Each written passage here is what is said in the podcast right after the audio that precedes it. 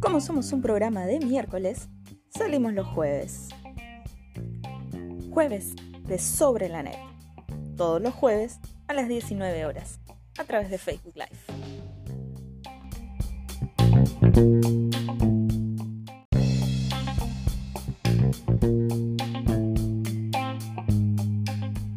Como somos un programa de miércoles, salimos los jueves. Jueves de Sobre la Net. Todos los jueves a las 19 horas, a través de Facebook Live.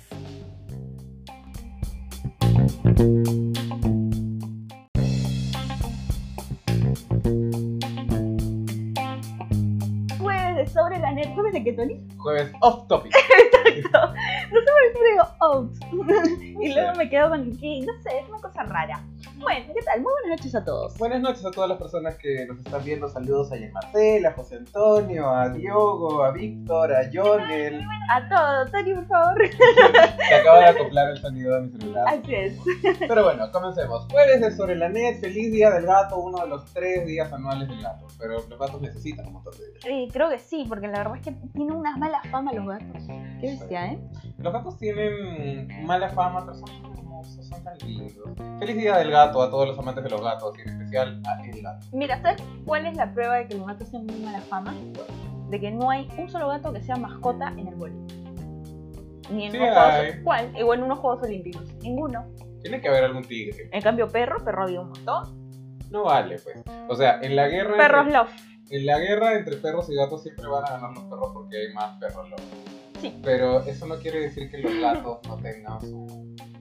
Sigan a Nala, ya sigan a Nala Cat en Instagram. Bueno, Nala, Nala, en este momento, mientras tú y yo hablamos, está haciendo más dinero que lo que tú y yo Ah, vamos a hacer en toda la vida porque tiene 4 millones y medio de seguidores. Ay, bueno, la voy a seguir, pero para mí no la era la de Rey León.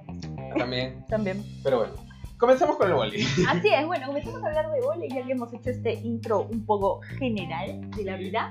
eh, para hablar de todo lo que ha pasado en estos tres días que no nos vimos con todos ustedes, ¿no? Sí, normalmente nuestros jueves off topic son para hablar de un tema en específico, pero en realidad tenemos dos temas bastante interesantes que abordar. Uno es lo que ocurrió en la conferencia de prensa de la Federación Peruana de Voleibol el martes, en el que Raquel y Gina Torrealba se miraron las caras también. Sí, por y yo, fin. y yo fui. No, Tony, Tony, Tony debió grabar.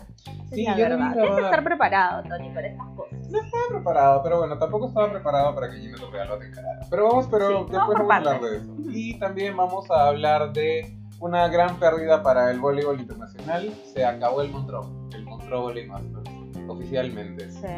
Después de estar eh, en incertidumbre durante un mes si iba a continuar o no, al fin ha habido un comunicado que ha dicho que ya no va más. Y esos son los dos temas del día. Tenemos poco tiempo, vamos a abordarlos de una vez. Así es. Bueno, vamos a empezar primero con la conferencia de prensa que presentó a Guinness Sport como el nuevo, el nuevo cerebro de la liga. Tal Claro. cual.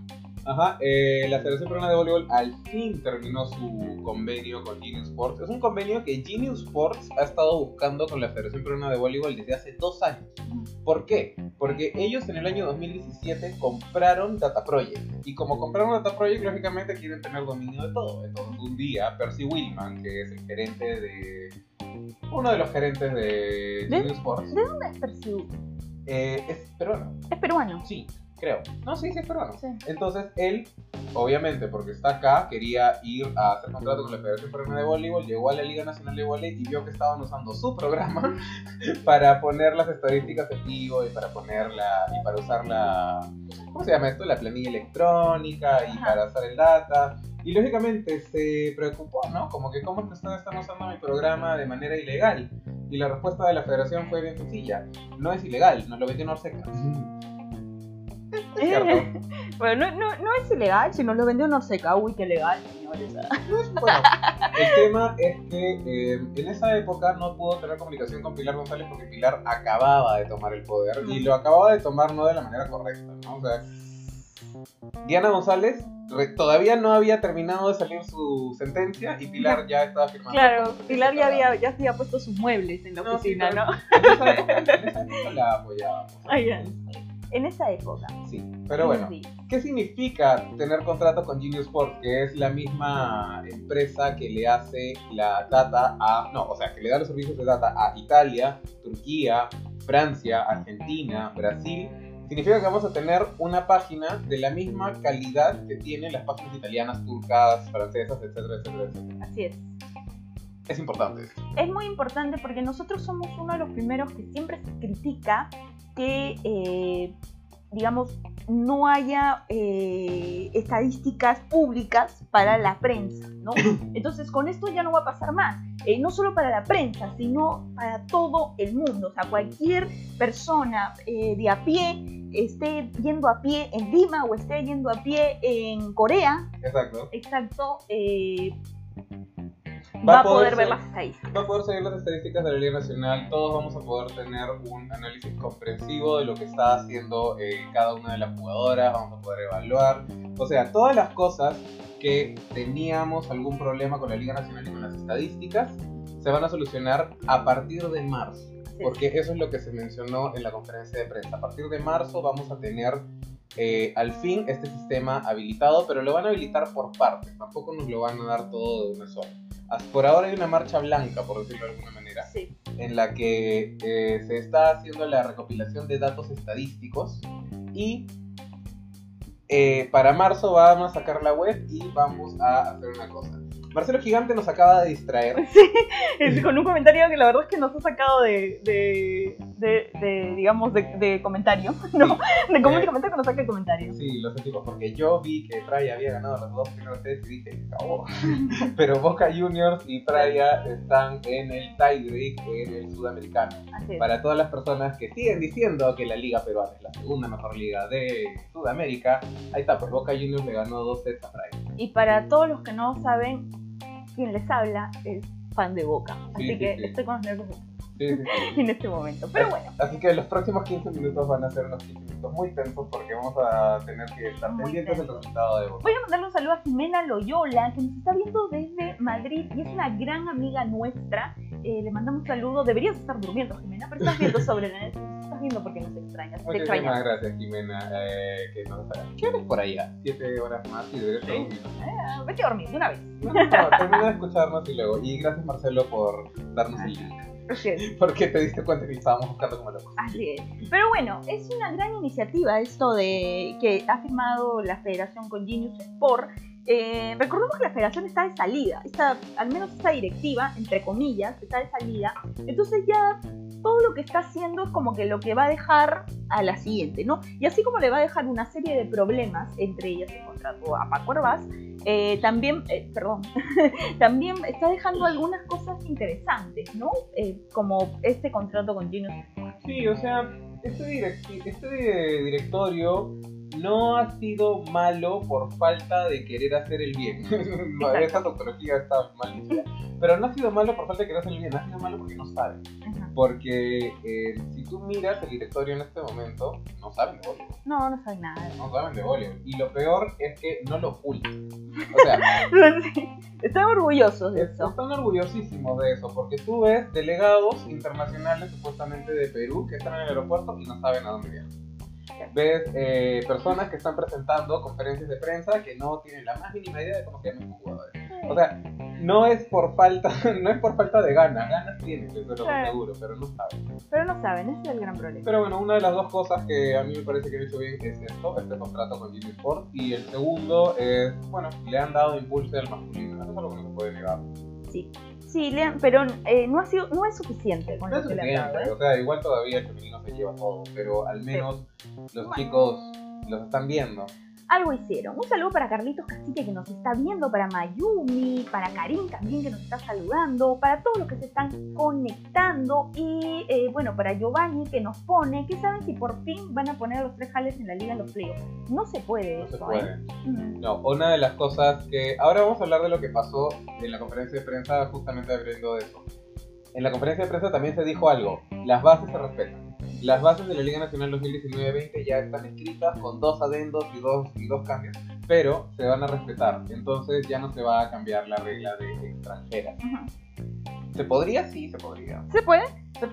Pero, tendrían que ponerse tipo todos de acuerdo, pero el que no el que tiene solo dos no va a estar, pues. Claro, además Mm. que el 17 de febrero, el lunes, cerraron las inscripciones de jugadoras. Es cierto. Entonces todos los equipos que solamente tienen dos jugadoras extranjeras no se van a, a- no van a decir que sí. Y necesitas el apoyo de todos los clubes. Así que no, nos vamos a quedar con dos extranjeras. Pero supongo que ese comentario viene porque la próxima temporada Brasil va a poder tener tres extranjeras en cancha. Pero Brasil no era el tema de. No tiene. Ah, pero eso solo para jugadoras brasileras, ¿no? Es El tema del puntaje. es por el puntaje. Mm. Lo que sucede es que el sistema de puntaje estaba tan bien hecho, entre comillas, que solamente te permitía tener dos extranjeras en cancha porque cada una de las extranjeras valía 6. O sea, si tenías a las dos, de por sí ya estabas copando el límite. Por eso es que Brasil se preocupa tanto de tener una buena extranjera, porque te cuesta, te Sí. cuesta el puntaje en cancha. Así es. Bueno, un saludo para Renzo Juárez, que nos manda saludos de Arequipa, para Carlitos desde Trujillo, para eh, Carlos Cheros de Turín y para Mayumi, que nos manda saludos desde Lanconero. Desde Turín, Italia. Carlos Chero, Turín, Italia, bien, ¿no? Desde Europa. Así es. Pero ya, habla, siguiendo de la conferencia de prensa, hay un gran problema con lo que está ocurriendo del sistema de estadística. En este momento tenemos dos estadísticas paralelas que están funcionando en la Liga Nacional. ¿Por qué? Porque las bases dicen que se va a premiar a través del BIS, así que el BIS sigue trabajando. Sin embargo, el equipo de data que va a hacer todo el proceso con Genius Sports también está trabajando en la liga y a partir de marzo le van a entregar a los entrenadores un doble reporte. Esto va a ser bien confuso y bien entretenido para nosotros porque nos va a dar mucho Sí. que hablar de aquí hasta finales de Mucho año. Son, do- son dos estadísticas eh, que si bien es cierto cumplen la misma función, proporcionar datos, eh, son muy diferentes entre sí, puede haber algunas contradicciones, obviamente no cualquiera se da cuenta de eso, No, necesitas saber de ambos, entonces va a ser algo que nos va a gustar mucho ver, sobre todo con Tony, que es muy sabido en ese tema. ¿eh? sí. Para ponerlo así, el error, eh, la diferencia entre una estadística y otra es de más uno menos uno, que puede significar nada, ¿no? Sí. Pero más uno menos uno por 45 partidos de liga es más 45 menos 45, ahí ya hay un tema interesante. Estoy con el meme de la, tipa rubia con matemáticas acá.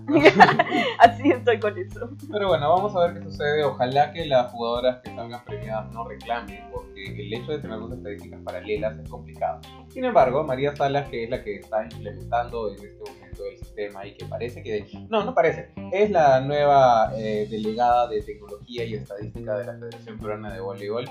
Asegura que no va a haber problemas. Yo espero que no haya problemas porque de verdad me gustaría que esto salga súper bien por el bien del contrato con Genie Sports Así es. porque tener las estadísticas en vivo de la liga sería muy importante. Ah, y lo que reclamó Horacio Bastid en la conferencia de prensa, la federación ya no va a poder cambiar los partidos. Claro, porque una vez que tú eh, insertas este nuevo sistema de evaluación, tú tienes que poner, arrojar de una vez todos los partidos de, la- de que se van a jugar en las rondas correspondientes. Claro. Entonces, eso va a impedir que la federación esté cambiando partidos a conveniencia o, o a necesidad. Sí, que es el reclamo de Horacio que lo ha reclamado en todos los medios que han salido. Y es cierto. Además vamos a tener un punto a punto. O sea, va a haber livestock de la liga. Uno va a poder seguir el microsite de la federación que tiene que comprar una mejor base de... Tiene que comprar más, espa- más espacio de almacenamiento. por Sí, porque si no se va a colgar. Sí, porque es, Mm. es lo del Bonilla con la electricidad. Co- Compren más espacio de almacenamiento. Eh, De que va a haber un live score y todo Ah, ya, van a poder seguir el punto a punto, van a poder ver quién hizo el último punto. La gente va a poder ver en vivo por su celular, desde donde sea que estén en el mundo, cómo va el partido. Así Eso es muy importante, porque así como nosotros vemos la Liga Francesa, así como nosotros vemos a Angelita, así como nosotros vemos a. Bueno, Carlos Rueda no, pero así como nosotros vemos la Liga Brasilera, o sea, va a ser bien interesante. Sí, va a ser un, un aporte importante. Es un salto de calidad que la liga tenía que, eh, digamos, dar de una vez. Bueno, acá Marcelo nos pone 7 a 7 en el tie break. Lo estamos viendo, Marcelo. Sí, no, no, no no nos des spoiler porque nosotros estamos un punto atrasados. Exacto. Pero ya, eh, contra Boca y solamente para terminar con ese tema, mientras que Raquel va a seguir viendo el partido, ningún equipo peruano en los años que ha tenido el sudamericano de clubes de esta nueva temporada le ganó dos sets a un equipo brasileño.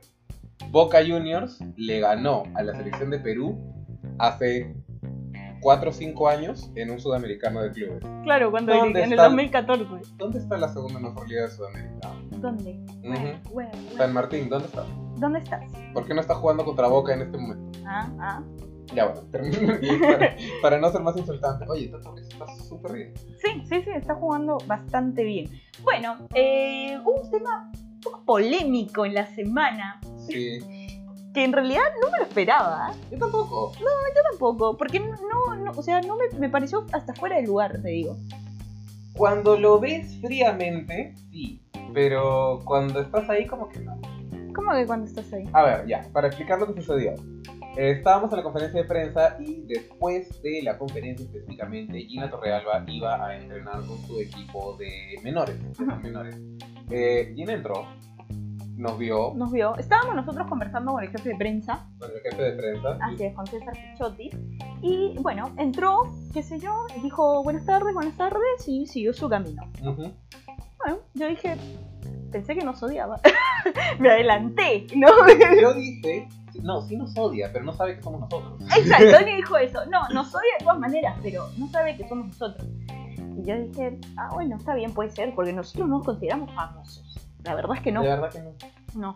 Entonces, eh, bueno, estábamos ahí, eh, seguíamos conversando y pasaron como 15, 20 minutos, ¿eh? 15. 15, ¿no? Claro, ajá. Sí, pasaron como 15 minutos. eh, ya estábamos a punto de salir. Bueno, ya hace 10 minutos estábamos saliendo, pero seguía la conversación, seguía la conversación. Cuando de pronto sale Gina Torreal. Qué miedo.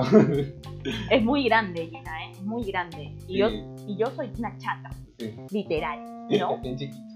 Una chata. O sea, si supieran, tiene varios cojines acá para poder llegar a. No, Dani, no mientas tampoco, ya tengo solo uno. ya está. bueno, eh, salió Gina, qué sé yo, eh, y me dijo esta frase. Tú eres en la net. En la net. Ni siquiera sabes el nombre del programa. No, pues es que no sabía que, éramos No lo nosotros. ve, es que no nos ve. Gracias a Dios que no nos ve. Y es que es- está bueno por tu salud mental que no nos veas. No, pero si nos estás viendo Gina en este momento. Pero eh, básicamente la en- te encaró diciendo que porque hablabas mal de ella. Y ya, esa situación se resolvió. Así es, ya bueno. Me dijo, ¿por qué hablas mal de mí? Me dijo, ¿por qué hablas mal de mí? Y yo le dije, yo no he hablado mal de ti. Pues, Y le dijo, este, y le dije, yo he hablado mal de la forma en la que dirigiste en el sudamericano. Y me dijo, ¿pero qué? Eh, y dije, que no sé tiene el cómo dirigir en el sudamericano. Y le dije, bueno, que no estábamos de acuerdo en la forma en la que había llevado al equipo al sudamericano. Y me dijo esta frase, ¿tú sabes de vóley? Sí, sí, te dijo eso. ¿Tú sabes de? Me Hay testigos, hay dos testigos. ¿Tú sabes de vóley? No, no importa, porque en realidad eh, me dijo eso. ¿Tú sabes de vóley? Y yo le dije, bueno, creo que sé un poco. Y eh, ella me dijo, ah, ¿crees? Sí. Y yo le dije, sí, creo. Me dijo, ¿tú sabes quién soy yo? Esa fue la frase que la malogró. ¿Tú sabes quién soy yo? Me dijo así. Mira, hasta ahí todo estaba bien. Esto estaba bien, era una persona que se la tenía guardada y que me estaba diciendo eh, una serie de, digamos, de rencores simplemente por algo que le contaron. Porque yo creo que ella no lo vio. No, yo tampoco creo que ella lo vio porque es muy misterioso que haya entrado 15 minutos y que ella haya salido Sí. sin saber el nombre del programa y atacarte a ti directamente. Directamente, ¿no? Yo me parece súper adecuado el hecho de re- re- responderle a alguien. Saludos a la persona que ha dicho que yo solamente, solamente yo entiendo mi comentario. pero ya. em, pero aquí hay algo interesante cuando lo miras fríamente. Estaban las chicas del menor. Sí. Estaban los padres de las chicas del menor. Estaba el equipo de prensa de la federación. Estaba todo el equipo de la federación ahí también que estaba desmantelando la conferencia de prensa. Me parece que hubiese sido mucho más adecuado si te hubiese hablado tranquila o simplemente hubiese salido Sí. y, te hubiese, y te hubiese dicho, oye, tenemos que conversar. Sí, o quiero conversar contigo, o... pero no apecharme de frente, ¿no? Porque, a ver, yo eh, soy periodista de profesión y ejerzo mi labor de periodista, eh, digamos, criticando, haciendo una crítica a su trabajo, no a ella como persona, porque a mí qué me importa cómo es ella como persona. Claro. no tengo tampoco muy buenos comentarios, pero bueno, eh, o sea, a mí qué me importa. O sea, yo he hecho una crítica no a ella como persona, he hecho una crítica a ella como entrenadora. Cuando ella me dice, ¿tú sabes quién soy yo? Yo le digo, bueno, como jugadora yo sé quién eres, como entrenadora no lo sé, porque no lo sé. Pero es que no sabemos, pues, porque ¿qué Laurel tiene como entrenadora? Exacto. La medalla de plata contra Chile. Entonces, ¿qué es lo que ocurre aquí? Tina Torrealba eh, tiene un punto, hizo un punto válido contra nosotros, que, que necesitamos hablar con ella. Y sí, necesitamos hablar contigo, Gina, porque nosotros no estamos evaluando tu persona, no estamos evaluando como jugadora, medalla de plata en Seúl, todo el mundo sabe. Estamos hablando como entrenadora. Hay muchas Exacto. preguntas que queremos hacerte. ¿Por qué llevaste a una armadora y no a otra? ¿Por qué hiciste un doble cambio cuando habías perdido 3 par 3 puntos ace en seguiditos? ¿Qué pasó en los tiempos técnicos? O sea, eso queremos consultarle. Y por eso estamos coordinando para tener una entrevista con Gina Torrealba, porque obviamente nos dio su teléfono para poder hacerlo. Pero esas son las cosas de las que queremos hablar, ¿no? De quién, ¿no? Quién. No de quién eres tú, porque mira, ¿sabes qué? Lo que hiciste como jugadora, estamos podridos de lo que hiciste como jugadora. Nos encantó, lo aplaudimos en su momento, pero esta ya es otra, otra etapa, otra generación. A nosotros ya, ahorita lo que hiciste como jugadora, eh, nos enorgullece, pero Siempre ya, lo hacer. así es, pero ya no nos importa. Ahorita a nosotros nos importa lo que hagas como entrenadora. ¿Y sabes qué? Ninguno de nosotros pudo ver lo que hiciste como jugadora porque no llegamos a los 30 años. No, pues, a ver, esto es algo interesante. Ninguna persona que tenga 34 años acá en el Perú o menos, a menos a que tengas una super memoria de cuando tenías 3 o 4 años, ha visto un Perú campeón. Exacto. Entonces ya es toda una generación. Ningún millennial ha visto a Perú campeonato. Hmm, nada. ¿Cuál es el título que, que hemos visto de Perú? Yo no recuerdo uno. Yo he visto los títulos en YouTube. O sea, el título, más, el título más importante que hemos tenido es el sudamericano de menores del 2012. Que ahí, por ejemplo, podríamos evaluar a Natalia Málaga como entrenadora. Exacto. Pero a Gina Torrealba no la podemos evaluar como entrenadora porque perdió con Chile. Exacto. ¿Cuántas, ¿Cuántos eh, camps ha hecho? ¿Cuántos seminarios ha dado? ¿Cuáles son todos los cursos que tiene? ¿Qué Porque nivel no me- internacional tiene? O sea, es internacional uno. Ya, está bien. Pero, oye, eso no es un, digamos, es como decir, bueno, pero yo eh, soy periodista y me quedé en séptimo ciclo. Claro, Pero soy periodista. No, o sea, más cursos complementarios. ¿Qué estudiaste? claro. Aparte de ser entrenadora. Mira, ¿No? esto, es, esto es un reto para todas las personas que están en este momento en la Federación Peruana de Voleibol. Hablen de voleibol sin hablar de Seúl. Exacto. Sin hablar de Seúl. Nada más. Eso es todo lo que pedimos. Olvidémonos de Seúl un poquito. Respetemos la medalla, tengámosla en alto. Gracias a las 12 jugadoras y a Mambo Park que nos llevaron a una medalla olímpica, la única medalla olímpica en un deporte colectivo del país. Pero olvidémonos de eso, fue hace 32 años. Ya fue. Ya fue. Ya fue. Supérenlo. Claro, ¿sabes de qué, esta- de qué deberíamos de hablar? De las medallas de Barcelona, de las medallas de Atenas, de las medallas de Sydney, de las medallas de... ¿Dónde fue el 2004? Exacto. Me olvidé dónde fue el 2004, lo siento. De las medallas de Beijing, de la medalla de Río, de la medalla de Londres. Esas medallas hablemos. Esa- es- de eso es lo que de hoy en adelante queremos hablar. Y en realidad yo creo que hay que ser un poco más humilde cuando uno eh, se dirige a otra persona. Sea quien sea, sea el que te vende caramelos en la calle, a sea, eh, no sé, Cash Kirali. Claro. Hay que aprender a ser humilde, señora. Yo en ese momento, yo no tenía enfrente una persona, tendría enfrente a la medalla de plata de Seúl 88. Ese es el problema, que habló en la medalla. A mí me encantaría conversar con Gina acerca de lo que significa ser entrenadora para ella. Ojalá, y de verdad estamos haciendo coordinaciones con eso y nos gustaría que. Gina esté acá en el programa o en el podcast de Sobre la Net porque hay muchas cosas que aclarar. Así es. Eh, pero bueno, tenemos dos temas más, se nos acaba el tiempo y Boca y Praia siguen dándose a muerte. Sí, ahí está Brian, que supuestamente ya le querían renovar de una vez. no sé si después de esto le, le vayan a renovar. Me encanta cómo está jugando Candes Salinas, ¿no? Lo Claro, digo así. mira, por ejemplo, ahora Wendy Rodríguez nos, nos menciona, además el voleibol ha cambiado mucho y parece que algunas personas se quedaron en Seúl. Sí, pues, sí, pues. O sea, nos lo, nos lo dijo un entrenador de alta calidad. Si tú me dices que el voleibol no ha cambiado en el sentido de que es defensa armado ataque, defensa armado ataque, pues no ha cambiado nada. Pero el estilo ha cambiado un montón, el saque ha cambiado un montón, todo ha cambiado un montón. Y acá Marcelo me pone, hay otra olímpica que los está buscando. Sí, que ya nos, ya nos lo advirtieron. Claro. Hay otra olímpica que nos anda buscando. eh, y en realidad no sé si somos tan difíciles de encontrar. No, en realidad no, ¿sabes No, dónde estamos? Pero búscanos, pues. En realidad nosotros deberíamos estar buscando, y vaya que lo hemos hecho, ¿ah? pero no te has dejado encontrar. En realidad sí, nos gustaría a todas las personas que dicen que nosotros estamos como que escondiéndonos, no, no nos estamos escondiendo, por favor, necesitamos entrevistas, vengan, vengan con nosotros, no Así nos es. cancelen por Twitter, Exacto. No, no cancelen nos por cancelen por Twitter. Porque la próxima vez que nos cancelen por Twitter lo vamos a poner en el screenshot. Pero ya, vamos al siguiente tema de la conferencia de prensa. En la conferencia de prensa también, en las habladurías que hay por ahí, se mencionó un tema muy interesante, la llegada de Aizar Zuniaga a Rebasa Acosta. Sí. ¿Por qué se mencionó esto? por la liga intermedia. ¿Qué tiene que ver una cosa con la otra? Algo bien sencillo. El- la fecha final para anotar jugadoras de la Liga Nacional Superior de Voleibol Alta es 17 de febrero, o sea, el lunes, a las 8 de la noche. Mientras que... Boca acaba de perder. Sí. ¿Cuánto? Bueno, 15-13. sí. Oye, 15-13, por Bueno, contra Praia. sí, yo sé, pero. No soporto. Ya.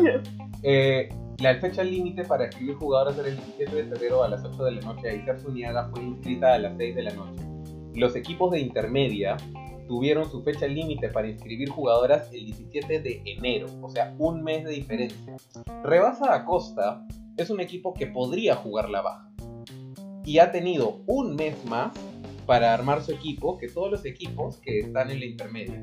Eso es una falla de organización grande. Porque no solo fue Rebasa Costa, Depor también metió una jugadora sin que la gente se diera Sí, cuenta. Me han dicho. Una nacional, han Una nacional, una Sí. nacional. Pero igual, o sea, estos dos equipos que podrían estar jugando la baja, uno no sabe porque todavía Rebasa puede salvarse, han tenido un mes más para prepararse y se presta a malinterpretación. Ah, yo traigo el Sarsuniaga para ganar en la liga intermedia, no para jugar la liga nacional. Eso es un problema grande que la federación ha creado. Sí, es que deberían ser un poco más eh, específicos con respecto al tema de, de inscripción de jugadoras, ¿no? Porque eh, mm, no lo sé, eh, o sea, no estoy en contra de que juegue Aizar, me encanta que juegue porque es una gran armadora y se Claro. lo merece, está en Perú hace bastante tiempo ya. Eh, y creo que realmente sí va a hacer la diferencia en Rebasa. Sí, sí va a hacer la diferencia porque después de tantos y tantos comentarios que ha habido en todos lados, ya la gente ha definido que el problema de Rebasa es el armado. Sí. porque todo lo demás de alguna manera tiene. Entonces, Aizar va a ser una apuesta interesante. Ahora vamos a ver lo que hace Jaime Garro con cuatro extranjeras. Es la primera vez que vamos a tener cuatro Es la extranjeras. primera vez que el equipo tiene cuatro extranjeras. Bueno, ¿eh? San Martín tuvo ya, pero. ¿Cuatro? No. Ah, no, pero no al mismo tiempo, No al ¿eh? mismo tiempo. Claro. el tema. Tuvo cinco una vez en una Mm. temporada, pero despidió a dos. y dejó a Sí. Oscar en el. Dejó a Así es. Oscar en limbo. Y Oscar está jugando en Bolivia, miren. Sí, eso vimos, que Bolivia tenía bastantes trampas, ¿no? Bolivia tiene bastantes extranjeros. Y va al sudamericano. Va al sudamericano. Ahí está, la tercera mejor liga sudamericana. Esa es la, la verdad la tercera mejor liga de Venezuela. Vámonos a Bolivia, Toñi. Vamos a hacer sobre la neta Bolivia. ¿Por qué no? Claro. Sí, tienen, tienen un Tenemos set- que cruzar Puno nomás. Mira, Bolivia está más adelantado que nosotros en playa. O sea, o sea, tienen un centro de desarrollo deportivo de playa. Igual no nos ganan. Pero tienen un centro de desarrollo deportivo de playa. Pues nosotros tenemos, bueno, tenemos playa, ¿no? Tenemos playa, un montón. Claro. Pero aparte de eso, no enviamos a gente al circuito sudamericano de playa. Y ya descubrimos por qué es que no enviaron al equipo de Perú al circuito sudamericano de playa. Le faltaba un papel. Le faltaba un papel. le faltaba un papel, no pudieron concretar un papel para que toda la delegación viaje a Chile. Ese es error, ese, ese es error de la federación. No, no, no, no quieren culpar a nadie más. Le falta un papel. Un papel. ¿Qué podemos decir? papel. Toda la vida falta un papel. Para pa- Claribet falta un papel. Ay, perdón. Para Fable también. Para Sable también, ¿no? Pero bueno, eh, son cosas que, que han venido pasando. Con respecto a lo de Aizar, quería agregar una, un tema más, ¿no? Eh, las redes son a veces muy crueles, la verdad es que sí. Hay gente que cree que porque está detrás de un teclado puede insultar y agredir y ofender a las personas, a una persona por sus propias inseguridades. Claro. ¿no? Entonces, la verdad es que eh, yo me limpio, lo que ya saben, con los comentarios ofensivos, ¿no? Y agarro y tomo con corazón los constructivos. Igual que Tony, Sí, claro. ¿no? Eh, te incluyo, Tony, te incluyo, porque últimamente nos separan. Oye, sí, ¿te imaginas, ¿te imaginas que le hiciéramos caso a todos los las redes sociales de nosotros? Oh, no, a veces, nos, a veces eh, nos encanta leer, ¿no? A mí sí me gusta leer lo que dicen en las redes sociales. nos divierte, sí, nos divierte. Después decimos, no entienden nada, no están en la onda, no, no entienden, no están. Depende. Seguro son viejitos. Mira, a mí no me molesta cuando una persona habla de algo, pero si lo haces con un perfil falso, me, me- Eh, o sea, al menos ten la decencia de tener tu cara. Y si te vas a crear un perfil falso, no te llames como que, no sé, no voy a decir nombre. bueno, qué sé yo. Bueno, eh, en fin, estaba hablando de esos comentarios. Vi la verdad es que algunos que me dejaron bastante consternada con respecto a Isar Zuniaga, porque demuestra la poca memoria que, tiene, eh, algún- que tienen algunas personas. ¿eh? La, la poca noción de voleibol, ¿eh? Exacto. O sea, Aizar Zuniaga es una armadoraza, por Sí, decirlo de es una manera. armadoraza, ¿eh? Sí, el año pasado estuvo en Latino Misa y fue gran parte de por qué Latino Misa llegó hasta el cuadrangular final de la intermedia. Es. En Venezuela es un monstruo. O sea, un digamos, Respetable. es Un respetable. monstruo respetable. Sí, porque, digamos, en el sudamericano de Ica, que fue la experiencia más interesante que tuvo ella con la selección de Venezuela, fue la mejor armadora y estaba Dani Lins. Estaba Dani Lins, estaba Yael. Estaba Zoila. Claro, estaba ya él. Estaba Zoila. ¿Y quién ganó? Aizar. ¿Por qué? Claro. Porque era súper buena, pues. Porque es una de las armadoras más inteligentes, más activas por toda la cancha, a pesar de que pueda tener un poco de sobrepeso que ya no tiene. Que ya no tiene. Sí, yo la he visto bien, ¿eh? La última vez que la vi, la vi bien. Y con Tony nos pusimos a recordar, tipo, eh, eh, del ese es justamente ese sudamericano en Ica que lo vivimos los dos Ay, sí, en mi, Ica. primer torneo como delegado internacional. Fue mi primer torneo como de, de- delegada de prensa también. Sí. Así es, entonces, tantos recuerdos, ¿no? Claro. Pero sí, la pasamos muy bien y justo como ahora va a haber un nacional en Pisco, Ajá. nos vino a nostalgia y quisimos volver y justamente recordamos este punto que nos encantaría que lo, que lo vieran con nosotros porque la verdad es que nos hizo vibrar, ¿eh? Sí, para todas las personas que. Bueno, vamos a ver el punto. Así es, vamos a ver el punto. Ah, Rafaela. Mira a Rafaela, por Dios. A su madre, Carlos Díaz, ya. Oye, se le, se le ve mucho más joven. ¿eh? Ali Oscar, Mira, ¿eh? Todo- toda la Liga. Nacional está ahí. Toda la liga. Mira, cuando teníamos recepción. Sí. Ahí está Isar Zuniaga jugando de armadora, ella es la número 8. Rafaela defendiendo perfecto. Sí. Mira ese zaguero de Carlos Ortiza. O sea, mira Choco, Zoila. Aquí no. Sí. Ah, este punto es súper divertido. Este punto es súper. Encima el entrenador se cae. O sea, Pero eso es interesante porque Aizar es la que lo vota. O sea, es una armadora a la que no le importa su entrenador. sí, o sea, sal de acá, me estás estorbando, maldita sea. Sí. Y bueno, este punto duró eternamente, Eternamente. la vida. Ese es Mirta, ¿no? No es Aquino. no, es aquí no. Mira, y ahí se valía tocar la neta todavía, como me contaste. Sí, pues, ahí se valía to- Mira lo que Rafaela, hizo, mira lo que hizo ¿lo viste? escúchame, Rafaela, lo mejor que hacía en la, en la selección era defender. Rafaela, Sí. vuelve de libro, por favor, te necesitamos. Así es. Bueno, es decir, ah, eh, básicamente, mira, ahí así termina. me encanta esa repetición. Mira. Desiree, una súper salvada de Cirea. Fuera acá. ¡Fuera de acá! Y, la- oye, el entrenador se cayó mal. Sí. eh. Mira Choco, cuando se tiraba por los balones. Escúchame, podemos decir lo que sea de Choco y que no ha tenido su mejor temporada, pero Choco, Choco. No, Ortiz. Ahora, el punto termina de manera fea, ¿ah? termina, por, termina con una colocada. Es cierto. Pero igual, eh, Aizar Zuniaga es otro tema. No, no, no estén por ahí diciendo de que es una armadora, que porque también una armadora. No, Aizar Zuniaga es otro tema. Perfecto. Exacto. Ay, pero bueno, eh, la verdad es que es, digamos, tiempos un poco. Rafaela deja el modelaje y vuelve de libero. Bueno, acá. Justo estábamos diciendo eso, ¿no? Ay, Rafaela debería volver. Pero mira todo lo que se ha perdido. O sea, este partido fue hace seis años que estaba jugando, lógicamente, casi todo. Era Divino Maestro con Rafaela. Y eh, Rafaela era una opuesta que defendía todo. Sí. O sea, era tan parte principal de la defensa que era la principal defensa del equipo junto con Choco. Sí, y además que siempre lo dijimos, era una de las opuestas que más defendía en Perú. Claro, o sea, el problema con Rafaela era que no anotaba puntos. Ese es el problema. O sea, no puede ser opuesta y no anotar puntos. Pero que tenía el fundamento de defensa perfecto, lo tenía. Bueno, no perfecto, ¿no? Pero, lo pero tenía muy bien. Además, era una época en la que teníamos recepción. Y mira, ¿quiénes eran las que recibían? Choco, Carla, Aquino. ¿Quiénes son las que reciben ahora? Choco, Carla, Aquino. No hemos tenido ninguna jugadora de recepción desde el año 2013. ¿Qué pasó en las bases ahí? Sé. Y pues, ¿qué O pasó? sea, en ¿qué las bases? pasó? ¿Qué pasó? ¿Dónde están las jugadoras, las receptoras? Ah, ¿Dónde? ¿Dónde? Sí, La verdad que ¿dónde? Ver, Pero bueno. Ahí Seila acaba de llegar y nos ha dicho, la meta de Rebasa no es jugar la baja. Lógicamente, pues Rebasa está trayendo a Izar para poder ganarle por real. Pero eso no va a impedir que los equipos de intermedia digan que lo estaba haciendo para jugar contra ellos. Y sí es un tema que debería de ser la fecha límite para todos igual. ¿Por qué para la Liga Intermedia el 17 de enero y para la Liga Nacional el 17 de febrero? ¿Porque, porque tenían más partidos? No. Si van a tener que jugar una liga conjunta, debería de ser el mismo, el mismo día. Y para la Liga Intermedia de Provincia, ¿cuándo cerró?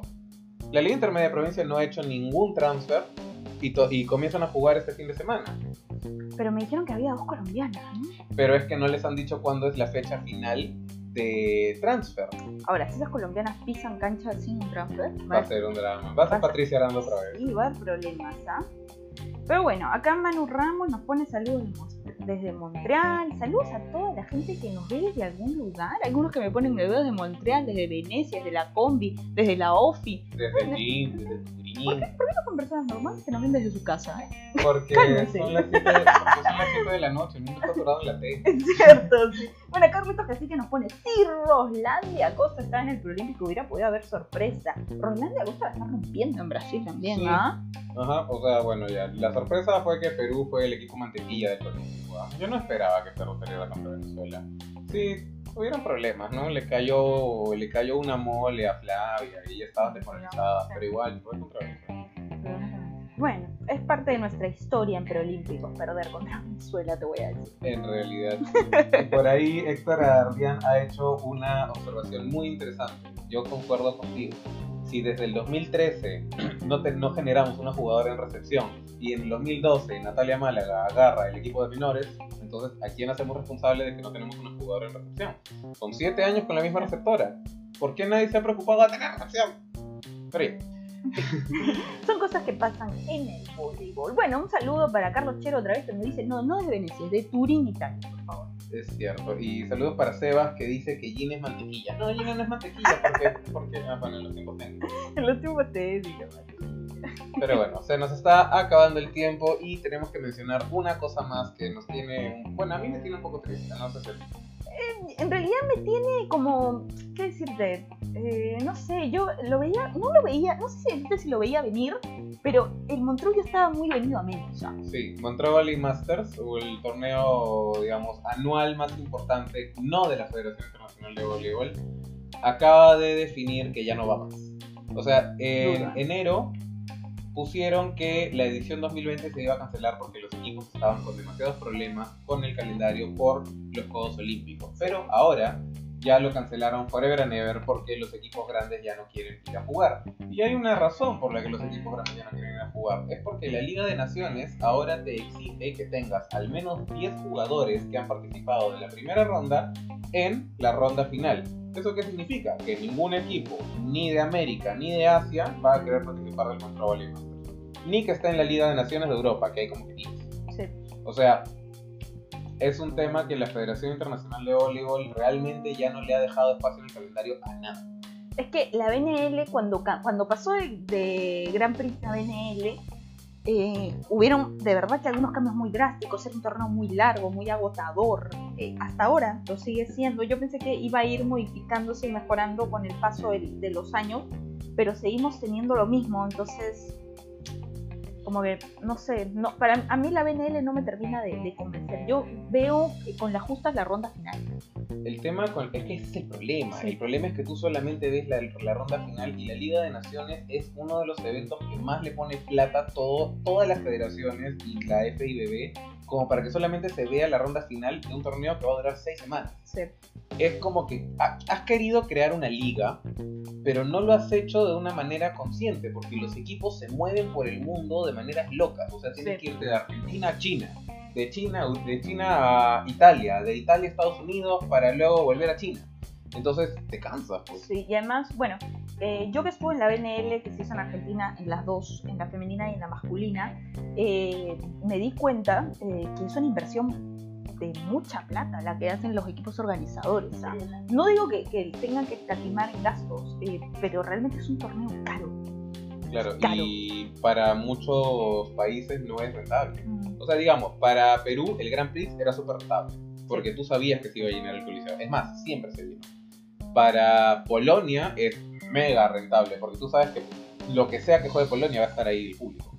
Pero para un equipo que no tiene la seguridad de que su, su público va a ir a ver voleibol, no es rentable. No, la verdad es que no, no es muy rentable.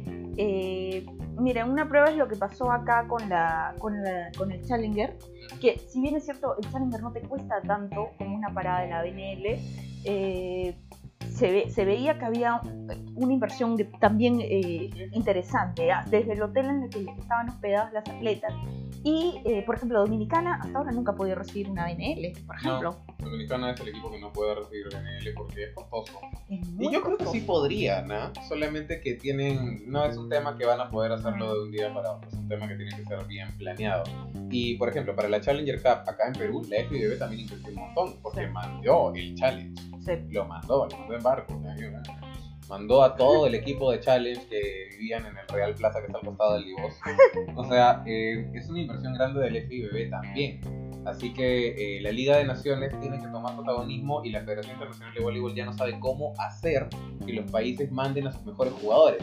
Uno, porque es ilógico que vas a mandar a tus mejores jugadores a un torneo para que vuelen por todo el mundo. Y dos, porque los jugadores de alto Sí, ya mucho, y eso lo dijo en algún momento eh, Gamova. eh, Gamova, sí. Esas cosas polémicas las dice Gamova, ¿no? Que era un torneo inhumano casi para las atletas, que la, la FIB solamente se había preocupado por el dinero y no por, eh, y no por los atletas, y que eso estaba muy mal.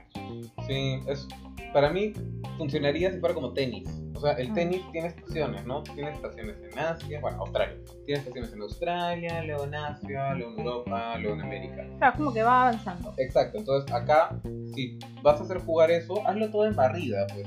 O sea, primero jueguen en China, Japón, Tailandia. Luego jueguen en Italia, Polonia, Holanda. Y luego jueguen en Brasil, Argentina, Estados Unidos. Y que la final sea en algún punto por ahí. Bueno, acá me ponen que Carlos Santos Padillo me pone que vuelva el Grand Prix.